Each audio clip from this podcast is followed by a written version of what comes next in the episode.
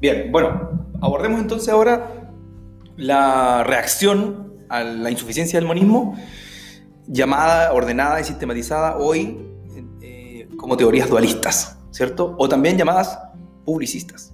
Pero dualismo es el término más común. Me gusta más, de hecho, dualismo que publicismo, porque en verdad no todas reconocen esa, mm. esa reacción. O sea, esa, esa coincidencia mm. de acción con el derecho con lo público, respecto al Estado. Sí, la teoría dualista entonces eh, sabemos que provienen de la doctrina alemana, pero antes de pasar a las teorías dualistas propiamente tal, a mí, eh, no sé si compartes conmigo, es importante eh, analizar las premisas o los antecedentes que utiliza la teoría dualista para construirse. Vale.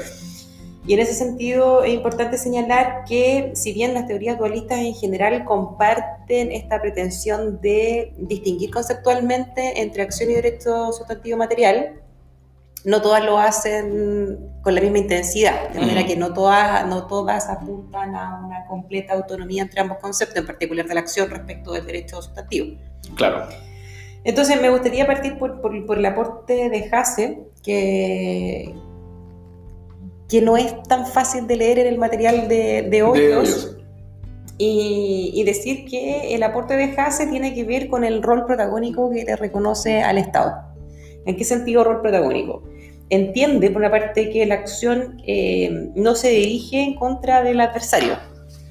Ya, en, la relación, digamos, eh, nominal de demandante-demandado. Cuestión que todavía hoy día se mantiene más o menos aceptada. Exacto sino que en el fondo la acción se utiliza para pedir la intervención del Estado. Y ahí está el rol protagónico que, que, le marcamos al juez. Que le marca al, juez, como órgano jurisdiccional representativo mm. del Estado. Y, como consecuencia entonces de ese entendimiento, lo que el concepto de Hasse, eh, la acción es inconcebible sin la existencia del Estado y consecuencialmente tampoco es posible de concebir sin el derecho positivo. Ahora, el matiz para decir que, desde esta perspectiva tampoco es que reconozca a la acción una naturaleza pública, es que el reconocimiento de la acción en cuanto a su titular es como titular de un derecho sustantivo material, no con calidad de, ciudadano propiamente tal. Sí, porque después viene ahí, por ejemplo, claro, yo, tengo una, un matiz respecto de la... Claro, ¿tú estás hablando de Hasse únicamente? De únicamente por ahora. Ok. Sí, porque, claro, porque en el fondo, si nosotros decimos que uno, un, presupuesto para la, para la, para la elaborar la teoría de la acción implica necesariamente la norma positiva, eso va a tener que encontrar algunos, algunos resisten, alguna resistencia. Es que está el tema de, de ver que, que los encargados regular el derecho positivo. Pues digo, pero, pues tú decís, eh, necesito el derecho positivo, si no, no hay acción, eso implica que el derecho, no hay derecho fundamental a la acción. Ah, es que estamos en, una, en, una, en, una, Estamos incipientemente. Ya, es, claro. es decir, que sí, claro, porque hoy día, ha tenido, hoy día, sobre todo, tiene una, una irradiación hacia, hacia los derechos fundamentales que, que ha sido todo, todo un tránsito nuevo. ¿eh? Esa cuestión, la constitucionalización del derecho a acción también. Vale, vamos a hablar de eso un ratito más. Sí, pero también es parte de, como de un derecho de, de, un, de un derecho constitucional no esencial en la clasificación de cámaras. La, la, clasificación de, de, los, ¿cómo se llama? De las, eh, ¿cómo es que llaman esos escalones de progresión de los derechos fundamentales? De primera generación, de sí, porque no, porque no se entiende si la existencia de un proceso. A mm. diferencia de los otros derechos fundamentales que sí no son esenciales, derecho a la vida, por, ejemplo, mm. por ejemplo, más. Bueno, pero, pero, pero, es un aporte en el sentido sí, sí, claro, de que está la diferencia entre, entre la acción y el derecho sustantivo y e, esta primera aproximación a entender la acción como dirigida en contra del Estado. Exacto, se forma el triángulo por primera vez. Por primera vez. El triángulo, porque en el fondo ahora tenemos un Estado juez al que le vamos a pedir algo. Exacto. Y, el tema de, que, me gusta que, que, te hayas acordado en el sentido de decir de que todavía no hay una no hay, no hay una cosmovisión de la acción como derecho fundamental, está precisamente en que el origen de ese derecho no se atribuye eh, al derecho público, sino que se atribuye al titular del derecho sustantivo material en cuanto a derecho privado. Es una versión posterior. Exacto. Esto que, no vamos a decir todavía el nombre, mm. pero que, que, lleva hoy día, ¿cierto? Mm. Como derecho subjetivo público. ¿Cierto? Así es. Pero, pero, y después de Hasse se da un paso más allá, eh, dentro de los antecedentes, con la polémica dogmática entre Theodor Mutter. Exacto. Y digámoslo así, ¿no? Bernard. Bernard Winscheid. ¿Cierto? Exactamente. Romanistas ambos. Romanistas Ninguno de ellos era procesalista. Exactamente, porque la, polémica no se da respecto de la distinción entre acción y derecho sustantivo, sino que se da respecto de si es posible concebir una sinonimia entre la acción romana y la aspro germánica. Germánica, exactamente. Muy bien. Eh, excelente. Eso es, y eso hay que decirlo porque, porque eh, Bach recién es un procesalista. Si es que. Bach recién es capaz de señalar que la acción va a ser un derecho subjetivo público. Maestro de, de que venda. Así es. Pero, pero los otros son romanistas. El problema era sobre la acción. Sobre la acción. Ese era el problema. No era un problema sobre. Eh, Aquí contextualicemos. lo, que hace, lo que hace Benji eh, sí que espero estarlo pronunciando bien, porque yo alemán. No, yo tampoco, nada. Es una piedra en el zapato para mí todavía. ni siquiera. Eh, lo que hace es eh, escribir a mediados del siglo XIX una monografía que tiene este objetivo: o sea, tratar la eventual asimilación de la acción romana con la eh, eh germánica. ¿Ya? Y dentro del análisis histórico, porque estaba muy de moda ya la escuela exegética, a propósito eh, de que ya había salido a la, luz la instituciones de Gallo. Claro, exactamente. ¿Vale? Entonces él vuelve sobre el concepto de, de acción, de acción de Celso. Es decir, mira, lo que habíamos visto en un inicio, o sea, que la acción es el derecho de perseguir en juicio lo que nos es debido. Esto porque, a propósito, perdón, esto a propósito porque todavía no hay sistemas jurídicos. en el pues. mundo, el mundo continental europeo, ¿cierto? Entonces, ¿qué es lo que se hace? Se recoge las instituciones romanas para empezar a explicar el derecho. Y no, y se empieza a ver también que, cuál es la influencia romana en los fenómenos jurídicos eh, que, que, existían a la época. Pero tú no tenés teoría jurídica, entonces como no tenés teoría jurídica, empezás a traer históricamente lo que tienes. Exacto. Escuela executiva. Es, sí. Entonces, en ese contexto es que Munder lee la obra, lee la obra de Bernard y dice, no, aquí hay, un error, garrafal, eh, en el sentido de que no es posible efectuar una asimilación. Mutter lee a Vinci. Así es, y lo critica. Dedica una hora criticando. Dedica una hora. En el fondo, y en el fondo no es una polémica en, una, en un seminario. Claro, y necesitamos tampoco que no es una polémica procesal. No es una polémica procesal y no es una polémica que se da en una ocasión, en un lugar. Son dos obras. Lo que pasa es que Vinge no le contesta después a, a, a, y en ese sentido entonces hay como una aceptación tácita de la crítica. Y eh, eh, ¿Para qué va la crítica? ¿Para, ¿A qué lado apunta? Apunta a decirle, mire, usted está haciendo una interpretación errónea eh, de este concepto de acción de Celso en el sentido de que eh, no, aun cuando en el derecho romano no existía un estatuto jurídico previo que reconociera un derecho, sino que este se reconocía gracias o a través del, del proceso, del ejercicio jurisdiccional a, partir del, del pretor, digamos. Eh, eso puro. no, claro, eso, eso eh, no implica que acción y derecho no sean, sean lo mismo. Exactamente. Y en el fondo es lo rescatable de lo que dice, de lo, de lo que dice Montero. O sea, da pie a distinguir entre acción y derecho. Y esta es la aceptación tácita, en el sentido que hay decir, y, en ese sentido yo, yo encuentro que es súper claro al, explicarlo, al señalar, oye, ambos están de acuerdo en que acción y derecho sustantivo material no son lo mismo. Y ese es el aporte. Y ese es el aporte. Y fin. Exacto. Eso, es que es tremendo, es tremendo, porque Claro, y digámoslo, la barrera idiomática hace que esto también vaya retrasando a los países panamericanos. Mm. Porque el alemán, sí, ¿cierto? Pero ese mini, ese, ese, ese, aporte. Ese, ese, aporte. Es ese aporte, y, y, por qué lo, es, un, es, un, antecedente de una teoría dualista y no, no una teoría dualista propiamente tal.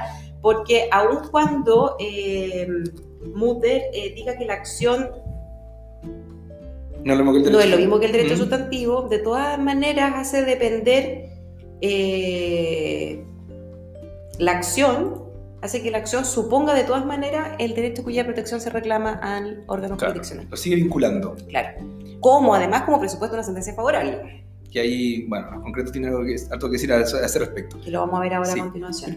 Lo importante es que, es que Bach, eh, como tú decías, eh, maestro de, de Sumo que venda. Toma las ideas de, de Mutter y él es el primero en que consigue mm. en concebir la acción como un derecho subjetivo público. Claro, y ahí aparece este concepto tremendo, ¿eh? que se, digámoslo, se mantiene hasta hoy. Claro. Más o menos indiscutidamente. el triángulo. El triángulo, exacto. Claro, él, lo expresa en, términos de que eh, es un derecho que se ejerce ante, ante el Estado, que el Estado debe prestar esa función y que el adversario o el demandado debe sufrir. Claro, mira, exactamente, mira, ¿verdad? Se Ahora, entonces de, de, de, cerrar el rol protagónico del Estado. Fíjate, eh, una cuestión importante de decir, a propósito del, de las ideas, por ejemplo, en, Chile y en Hispanoamérica, es que, vuelvo sobre la idea de la barrera idiomática, nosotros recién comenzamos a leer, o sea, ¿quiénes son los que recién comienzan a leer las polémicas? Son los españoles a través de los italianos. Por eso los italianos tienen una influencia potente en gran parte de la ciencia procesal latinoamericana, ¿o no? O sea, eh, Couture leyó a pero nosotros, nuestros profesores, si lo leyeron, nunca nos comentaron. ¿Cuánto tiempo pasó para que estudiáramos la polémica de Mutter y Vinchay? ¿Décadas? Décadas. Décadas, décadas. Y nuestros cursos de Derecho Procesal no hablaban de la polémica de Mutter y Vinchay. ¿Cómo carajo íbamos a entender la diferencia entre acción y derecho subjetivo, no? Sí, aparte yo me siento al margen porque yo seguí en mi tiempo la teoría de Absolomovich y la diferencia en la pretensión procesal y ah, procesal. Ya, Claro, imagínate. No, a mí simplemente me dijeron teoría del proceso, publicista privatista, teoría de la acción, dualismo eh, eh, perdón, eh, monismo y dualismo, y no me dijeron qué lo que era monismo ni qué lo que era dualismo. O sea, se, se, antes de agotar la discusión de si eran sinónimos o no, si había no autonomía porque, No, porque lo más importante era pasar la, la, regla, el plazo, y había que entrar luego sobre, sobre, el, sobre el juicio de una mayor cuantía. Entonces, pero si uno no, esto, esto produce una discusión tremenda. Vamos a entrar sobre el dualismo. Mm. El dualismo, y ahí está, la concreción y la abstracción que tú vas a comentar ahora, son lo digo con mucha responsabilidad y, lo di, y se lo he dicho a Gress también, así que no hay ningún... Es la discusión naturalismo-positivismo en el derecho procesal. Mm. La abstracción y el concretismo es eso. Si tú, si tú lo extiendes y, te, y te zambulles la te das cuenta de que en el fondo esta cuestión va sobre eso. ¿Cuánto o no le das a la posibilidad de conocer o de construir los conceptos? Por eso, querido curso, están más que cordialmente invitados desde ya a las, jornadas de lectura conjunta de filosofía del derecho y de... La filosofía del derecho. La filosofía es todo.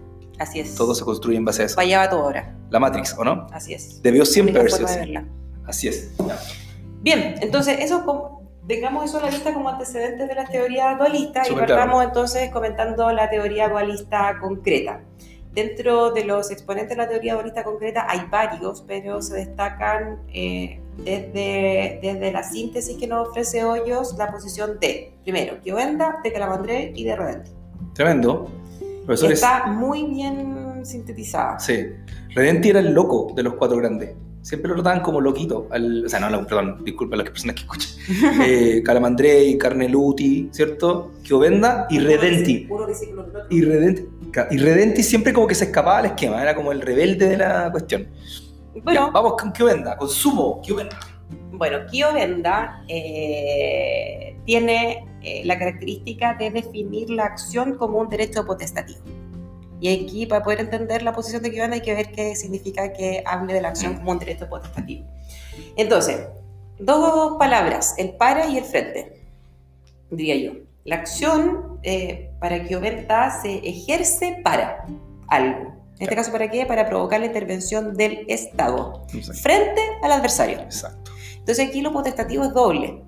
Un derecho potestativo significa que se ejerce sin que haga surgir una obligación correlativa. Y aquí en ese sentido eh, no hay habría... Hay dualismo. Hay dualismo, pero no habría, pero no habría una obligación correlativa del Estado de intervenir porque no tiene una obligación para con el ciudadano que ejerce la acción, para el. Eso es Couture, el que dice después eso Y luego tampoco habría una obligación del adversario, hablemos de demandado, demandado de, eh, no estaría obligado por la decisión, sino que estaría sujeto a la decisión, que es distinto. Y además, este, el derecho de acción, dice que Venda, nace con la infracción del derecho material. Nace con la no, se tiene por el hecho simplemente, porque después vienen otras, hoy día ha evolucionado, no es un derecho de ciudadano, dice que venda como, de hecho no lo plantea así, como un derecho como a pedir salud, educación, mm. justicia, o sea, actividad jurisdiccional. Mm. No, sino que en la medida en que se vulnera mi derecho de dominio, nace la posibilidad... Ahí está el carácter concreto de ese Exacto. En que no va a haber una acción si no hay una lesión efectiva del derecho subjetivo involucrado. Claro, muy clarísimo, muy claro, muy claro. Ahora, la consecuencia importante de, la, de la, concepción de Kiovenda es que eh, el derecho de la acción se extingue con la sola presentación de la demanda. que es el acto procesal que provoca precisamente la intervención del Estado. Sí, ese otro elemento del que uno se agarra las mechas, entre esos profesores se agarran las mechas. Se extingue o no se extingue con el acto de iniciación, ¿cierto? Claro, es que tiene la gracia en ese sentido de superar la tesis monista, mm. en el sentido que ya no, no, importa cuál sea el contenido de la sentencia definitiva, porque la acción ya se ejerció al inicio. Sí, exacto. Ahora... Hasta ese vínculo que es la demanda. Así es. Entonces, ese... Eh, ah, y lo, y lo, tercero que es importante que de, la aproximación de Kiovenda es que la acción va a ser clasificable, va a ser pública o privada según cuál sea la naturaleza del derecho lesionado. Calamandrei un poco también toma esta idea, lo, disfraza, creo yo, dentro de la, de la clasificación entre derecho público y derecho privado, hablando de las tutelas, pero es la misma idea. Claro, porque, o sea, mientras, mientras Kiovenda va a distinguir eh, acción pública o privada según cuál sea la naturaleza del derecho violado, eh, Calamandrei lo ve, va a distinguir entre acción pública o privada según cuál sea la naturaleza del derecho aplicable para la solución del conflicto. Exactamente. Y además por eso es que son concretos, porque están pensando en la, sentencia estimatoria. Por ende, si uno tiene derecho, uno debiese, uno tiene acción, perdón, uno debiese tener sentencia estimatoria. Debiese, pero como digo, como, como, como estábamos comentando recién, la, la acción se extingue para que venda con el ejercicio, de la demanda y ya está. Por eso que es importante que desde el punto de vista de que venda los elementos esenciales de la acción son otros, no son los que plantea la teoría monista en el sentido de calidad, derecho e interés sino que los elementos esenciales de la acción son sujetos, causa y objeto. ¿Qué entendemos por sujeto? Demandante y demandado. Las partes del proceso. Las partes del proceso. Eh, por causa. La causa, bueno.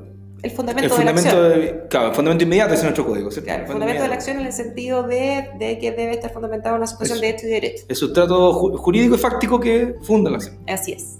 Y por último, el objeto, que ahí habría que distinguir entre objeto mediato e inmediato. El objeto inmediato sería la actuación de la ley, que para eso es que queremos la intervención del Estado. Eso sí, pues, eso es muy calamandrey después. Muy calamandrey después. Y luego la, el objeto la cosa mediato, la cosa, la cosa pedida. El objeto jurídico o material pedido. Así es. La restitución del fondo. La restitución de, eh, decláreme heredero. Así es. Mm. Bien. Críticas, tampoco está exenta de críticas esta teoría eh, dualista concreta al estilo de Kiovenda. Kiovenda sufrió críticas, pero brutales. Y de hecho, hasta hoy día hay cuestiones de su teoría que, son, que, no, que, no, que no cierran, digamos. Pero es que estamos hablando de la obra de Kiovenda, el principio de derecho procesal civil, que es la más importante, es de 1900 y algo, 1910 mm. y algo. Mm. ¿Sí o no? Entonces, bueno, hay que darle un poco también de crédito al hombre, ¿no? En efecto, la, la, crítica más fuerte que recibe es esta construcción de un derecho potestativo. Sí, porque rompe con toda la tradición civilista de, reconocer eh, como todo derecho con su correlativa obligación. En este sentido, él quiebra tanto la existencia de una obligación respecto del Estado como respecto del adversario. Ninguno de los dos tendría una... Claro, nadie tiene obligaciones correlativas de nada. Aquí es importante entonces volver a recalcar esto, de que el derecho potestativo eh, que explica Kiovenda a partir del ejercicio de la acción, él, él entiende que con el ejercicio de la acción se crean las condiciones para que el Estado pueda intervenir. Pero el Estado no interviene en cumplimiento de una obligación para con el ciudadano, sino mm. que interviene en cumplimiento de sus funciones específicas, que es otra cosa. Couture va a decir, no, hay una obligación para con el ciudadano. Sí, claro. Es que ahí surge la relación derecho público propiamente tal. Exactamente. Porque acá de nuevo como... Por el año 50, por el año 50. Es que aquí en ese sentido emula un poco a Sí, por eso te digo, lo emulan en qué sentido, en el sentido de decir de que eh, ¿En qué? ¿Pero en qué? perdón, se me, se me, fue la idea también. Eh, em, lo emula, tú dices en qué, porque estamos hablando del derecho putativo como una crítica. Mm. O sea, es una crítica. Tú estás hablando. Sí, pero que, que en el fondo atiende la intervención del Estado como una prestación. Ah, ya, y, eso está... En ese sentido. Sí, pues es la formación del triángulo otra vez, pues, en el fondo eso es. Mm. y luego el, adversario no, no, está obligado tampoco a participar en el proceso porque al demandante se le ocurrió emplazarlo, sino que queda sujeto al, al, efecto del proceso en cuanto a mecanismo de actuación de la ley por parte del Estado. Exacto. Por ejemplo, que nunca podríamos hablar de poder deber cuando hablamos de jurisdicción. No. ¿Cierto? No. Simplemente una función. Exactamente. Entonces, esa es la primera crítica, de que, de que esto del derecho potestativo rompe la lógica obligacionista, obligacionista de obligación correlativa a todo derecho. Y eh, esto de condicionar el nacimiento de la acción, como tú lo estabas explicando, a la efectiva lesión de un derecho, ahí también rompe con la autonomía que se pretende predicar del concepto de acción. ¿Cómo me dice usted que la acción es autónoma? Y después me dice, bueno, para que, sea... Depende de la lesión depende de la lesión de derecho. Sí, o sea, ¿Cómo? Entonces, si, si, si depende de la lesión del derecho, entonces el derecho material está primero que la acción y no hay ninguna cuestión contra O surge de nuevo del derecho. Exactamente. Podría llegarse a la misma conclusión, claro. Claro, misma crítica también con, la, con esa misma lógica que tú acabas de señalar, es que se le critica esta forma de clasificar las acciones en pública y privada de acuerdo cuál sea el derecho sustantivo infringido o lesionado. No, pero tengo una pregunta, te quiero hacer una pregunta a ti. A mí. Sí, ya, pues, fuera del texto. ¿Tú clasificáis la acción o para ti es un derecho subjetivo público abstracto, depende no hay No, para mí lo que se clasifican son las pretensiones extraprocesales. Ya. Ya, mira, no. La acción es una sola, única, indivisible. Yo, yo... Única, grande y nuestra. Como otra, eso es otra cosa. Lo que es una cosa y otra es otra cosa. Yo confío mucho. Sí, no te entiendo. Yo confío, yo confío mucho en el término, en la expresión tutelas para clasificar, que es una expresión alemana y que es más omnicomprensiva, porque si vamos a estar clasificando el proceso, la acción, las pretensiones, la sentencia, la tutela jurisdiccional puede ser declarativa, puede ser condenatoria, puede ser civil, puede ser penal, puede ser, ¿cachai? Y la tutela jurisdiccional implica varias cosas. la regulación constitucional de ya, pero convengamos que todo eso viene de la pretensión. Si la, uno busca la tutela respecto a la pretensión, por eso que más que darle hincapié a la tutela, me gusta enfocarlo desde la pretensión. Lo que pasa es que el concepto de pretensión, hay un sector del mundo que te va a decir no existe. ¿Mm? Que eso lo concreto. No, no, hablan de pretensión, no lo dicen expresamente, pero tú lees cualquier libro, por ejemplo en Chile, en Chile estoy hablando, en España, ¿Mm? Andrés de la Oliva, que es un concretista, y que tú sabes que no me... Que no, yo sí, yo sé, yo sé. Eh, y en Chile, por ejemplo, Alejandro Romero, mm. eh, nunca hablan de pretensión. Siempre hablan, de hecho, por ejemplo, Romero habla de condiciones de ejercicio de la mm. acción. Mm. ¿Cachai? Si tú, tú lees Chile, estamos hablando de Chile contemporáneamente, tú leías a Palomo, tú leías a Gonzalo Cortés, tú leías a Andrés Bordalí, te hablar de pretensión, pretensión, pretensión porque tienen una, una, una eh, un contenido, o sea, perdón, va como redundante, contenido abstractista, es como raro, pero están contaminados a tal punto de la abstracción que nunca, que, que lo reconocen y por ende la pretensión es el norte. Tú, tú, tú, sí. Las pretensiones.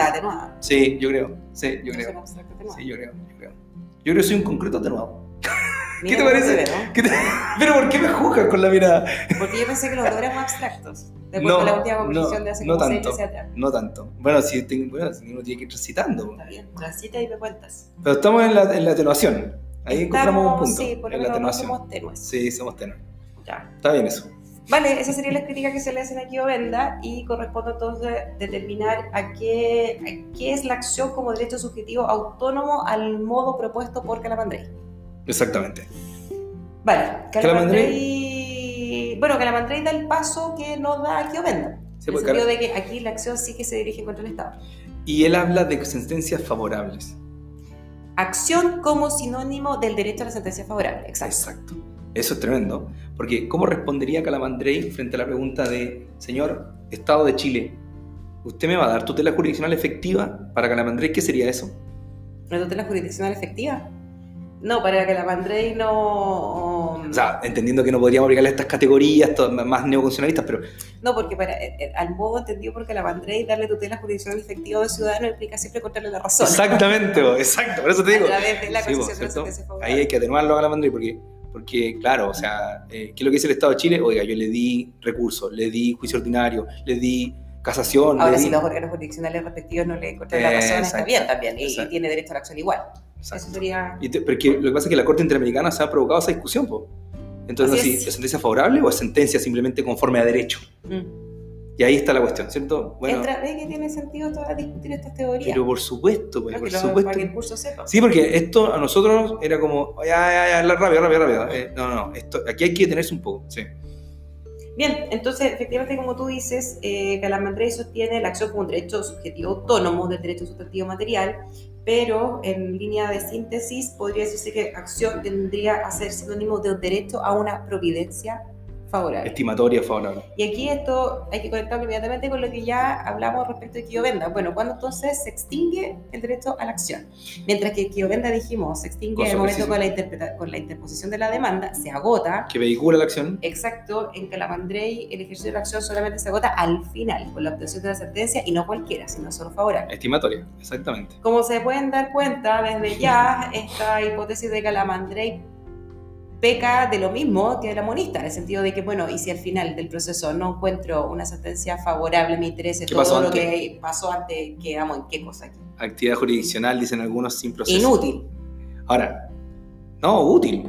No, pero el punto de vista de Calamandrei. ¿Qué le pasa? O sea, yo creo. Un proceso inútil. Sí, acuérdate, que, acuérdate que Calamandrei utilizaba permanentemente en sus textos la expresión verdad, justicia. Mm.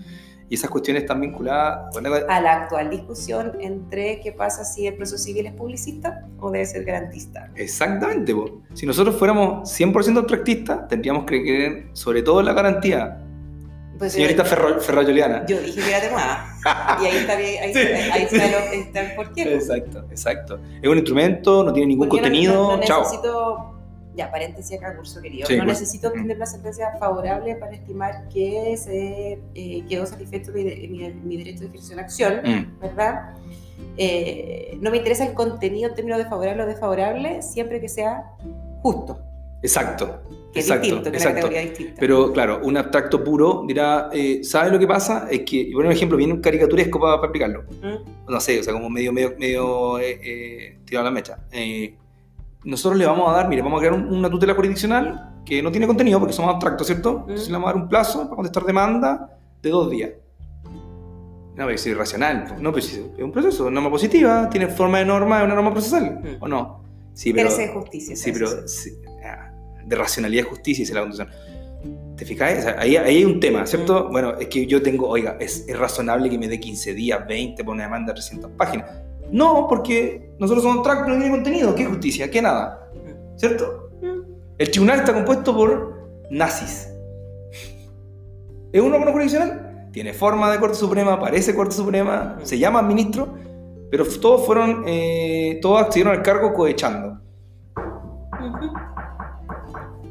¿Cachai? Acceso formal a la justicia. Exacto, exacto. Entonces, bueno, ahí están los matices. Esta discusión es muy importante, ¿no? Así es. Ya. Entonces, bueno, frente a estas premisas eh, sobre las que trabaja Calamandré, los requisitos constitutivos de la acción, o más bien requisitos eh, para la admisión, a ver, requisitos no solamente para la admisión de la acción, sino que requisitos para la admisión de la pretensión, en el sentido de... Para la estimación. Para la estimación, de, La, de, la, pretensión, o sea, para la... Que es lo importante para favorable, claro, son tres. La subsunción, o sea, que lo que está ocurriendo en los hechos efectivamente pueda ser captada por eh, la hipótesis legalmente abstracta. Una cuestión que hoy día parece como moderna con Alexis, pues, Calamandré ya hablaba de subsunción. Y perdóname, esto viene del derecho penal. Ah, por el dos tipos y claro, los, eh, dos tipos de la conducta, de, o sea, de, la situación fáctica. Y luego la legitimación para orar o de contradecir, que no es otra cosa que decir que las partes procesales tengan la, la, calidad de partes también en la relación extraprocesal, material. Pero es un concreto. Independientemente de, de, los casos de sustitución procesal, de sustitución no. lo que sea. Y por último, el interés procesal, que vendría siendo la necesidad de satisfacer. Este bien que perdí o que necesito. Y, eh, lo, y, lo, importante de remarcar es que sea posible satisfacer a través de la vía jurisdiccional, precisamente a través del proceso. Romero, de hecho, también en concreto habla de accionabilidad. Sí. O sea, si no está descrito en la norma también la posibilidad de satisfacer esa pretensión, la posibilidad es que, tengo, tengo derecho a ser feliz. Mm. Y quiero exigir mi derecho a ser feliz. Yo pongo el otro ejemplo, exijo que me amen. no es accionable. Bueno, pero no es accionable, Agustín. De, podría, debería, debería, ¿cierto? No, eh, no aplica, no, aplica en este caso. Bueno, críticas, las obvias, ya las mencionamos.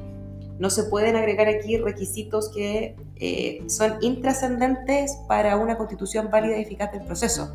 Por aquí estamos hablando en el fondo de requisitos que deben ser analizados al final y no al inicio. La legitimación, por ejemplo. Así es. Y luego, como ya anticipamos cuando hablamos de Kiovenda, que aquí también se produce una distinción de acciones públicas y privadas, ya no respecto del derecho relacionado, sino que del derecho aplicable al conflicto, que lo es, lo, es lo mismo que negar esta autonomía eh, conceptual entre acción y derecho Que tanto discutieron de los monistas. Así es, y que también, al igual que pasaba con Kiovenda, no explica las sentencias desestimatorias que pasan en el tiempo intermedio. Excelente.